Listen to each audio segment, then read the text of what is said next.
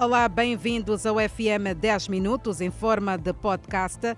A nossa missão já sabe que é partilhar o essencial da informação a nível nacional, assim bem como internacional. Arrancou o maior julgamento da história de Moçambique decorre no estabelecimento especial de máxima segurança o julgamento do caso das dívidas ocultas. Os primeiros momentos foram marcados por questões prévias, com alguns advogados de defesa a instarem na libertação dos seus constituintes. O Ministério Público pediu atenção do tribunal ao facto do advogado Alexandre Chivale estar a viver numa casa adquirida supostamente através do dinheiro das dívidas ocultas. O Ministério Público solicitou ainda que o advogado fosse despejado num período de 72 horas. O arguido, Bruno Tandane, segundo o Ministério Público, alinhou casa apreendida em conexão com o caso.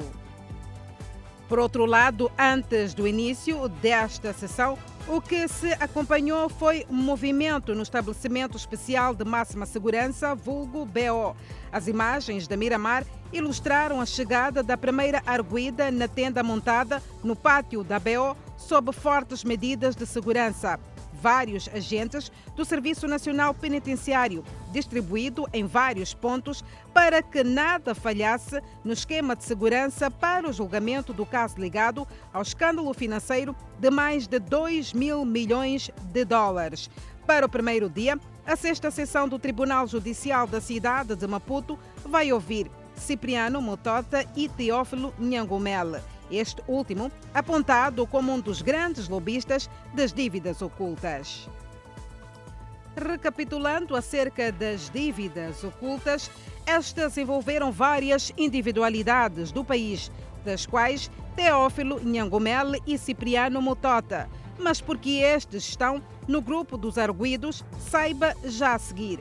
Cipriano Mutota, de 64 anos, então diretor do Gabinete de Estudos e Projetos do CISE, que é o Serviço de Informação e Segurança do Estado, teria recebido em primeira mão a proposta do projeto de proteção da Zona Econômica Exclusiva de Moçambique, trazida pela representação da ABU DAB Mar LC, do grupo Privinvest na África do Sul. Embora tenha recebido a Privinvest em Moçambique e feito chegar ao seu amigo de longa data, Teófilo Nhangomele, Motota só teria encaixado 980 mil dólares. Ainda assim, com alguma insistência, conseguiu ter acesso a essa parte ínfima do bolo das dívidas ocultas é acusado de crimes como abuso de confiança, branqueamento de capitais, corrupção passiva para o ato ilícito e associação para delinquir. O segundo personagem deste caso é Teófilo Nhangomele. Nhangomele, de 53 anos, foi detido a 14 de fevereiro de 2019. Foi visto como lobista da operação quem Mutota entrou em contato após a proposta da Privinvest. No caso, este terá feito a ponte entre a frente libanesa liderada por Jean Bolsane e a frente moçambicana através de Manuel Chang. Ou seja, supostamente foi Teófilo que apresentou ao governo um projeto de vigilância costeira que lesou o Estado em bilhões de meticais. Teófilo, no decorrer da atividade, por ser o estratega das engenharias de dívida, encaixou 8,5 bilhões de dólares em subornos ela responde por crimes como associação para delinquir, chantagem, falsificação de documentos e branqueamento de capitais. Ainda sobre este caso, Manuel Chang foi preso na África do Sul. No ano de 2018, a imprensa sul-africana avança que Manuel Chang poderá ser extraditado para Moçambique. Ano de 2018, dia 29 de dezembro, Aeroporto Internacional Oliver Tambo, em Joanesburgo, na África do Sul. Manuel Chang, antigo ministro das Finanças, com 63 anos de idade, foi detido quando pretendia viajar para Dubai, com base num mandado de captura internacional emitido pelos Estados Unidos da América, pelo seu suposto envolvimento num esquema conhecido por dívidas ocultas. Lembre-se que Manuel Chang foi ministro das Finanças de Moçambique entre 2005 e 2010 e supostamente avalizou no ano de 2013 e 14 dívidas de 2,2 mil milhões de dólares, secretamente contraídas a favor das empresas Ematum, da Proíndicos e da MAMA. O Tribunal Sul-Africano, país onde está detido Shank, afirmou que o arguido é acusado pelos Estados Unidos da América de ter recebido 12 milhões de dólares em subornos, 7 milhões pelo sucesso dos empréstimos para as empresas públicas e 5 milhões através de duas empresas fachada em Espanha e que não conseguiu provar o motivo de tais transações financeiras. Washington e Maputo solicitaram a extradição do ex-governante moçambicano junto das autoridades sul-africanas tendo a detenção do dirigente. Viajando no tempo em janeiro de 2019, Maputo solicitou a pretória extradição de Chang para o país para prestar declarações como testemunha. Em seguida, Manuel Chang passou a ser arguído num processo crime 16 meses depois do pedido original para sua extradição. Nesta espera pela sua extradição, em meio a este processo, no último dia do governo, o anterior ministro da Justiça sul-africano, Michael Massuta, nomeado pelo ex-presidente Jacob Zuma, decidiu repatriar Manuel Chang a 21 de maio de 2019 para ir a julgamento em Moçambique. Decisão que foi de imediato revogada pelo seu sucessor, Roland Lamola, nomeado pelo atual presidente Ramaphosa. Em março de 2020, os Estados Unidos voltaram a acusar Moçambique de pretender, com a extradição de Chang, proteger altos quadros políticos do país. Neste vai e volta de um processo que ainda decorre, a imprensa sul-africana fez saber que a África do Sul vai extraditar o antigo ministro das Finanças, Manuel Chang, para Moçambique e não para os Estados Unidos. A imprensa salienta que a decisão trouxe desilusão a Washington, que pretendia julgar Chang de forma que os mesmos acreditam ser mais adequada.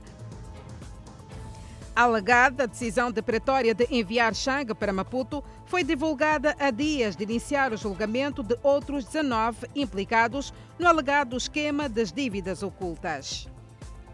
Fora este processo das dívidas ocultas, cujo julgamento iniciou hoje, está em curso a reabilitação da ponte pedonal de Chiango, na cidade de Maputo. A reabilitação acontece depois de reclamações de utentes, maioritariamente pais encarregados de educação de alunos da Escola Primária Completa do Chiango. É mais um dia de trabalho entre os que acordaram para a labuta estão homens de botas, macacão, capacetes e cintos de segurança. Estão envolvidos na reabilitação da ponte pedonal de Chiango. É o estado de degradação da ponte que deixava a desejar. É por isso que Dona Lúcia perdia sossego quando seu filho atravessasse a estrada pela ponte a caminho da escola. A ponte pedonal de Chiango foi construída em um mês e meio, depois da pressão popular que, em manifestações contra vários acidentes do tipo atropelamento que vitimaram mortalmente menores, alunos da Escola Primária Completa de Chiango, na margem da estrada circular. Há espaço para partilharmos as notícias internacionais. Pelo menos 22 pessoas morreram e muitas ficaram desaparecidas devido às enchentes registradas no sul dos Estados Unidos da América. Equipes de resgate procuraram intensamente em meio a casas destruídas e escombros por dezenas de pessoas ainda desaparecidas, depois das chuvas terem causado enchentes no meio de Tennessee. Pelo menos 10 pessoas foram mortas, incluindo bebés gêmeos, que foram arrancados dos braços dos seus pais. As autoridades temem que o número de mortos possa aumentar.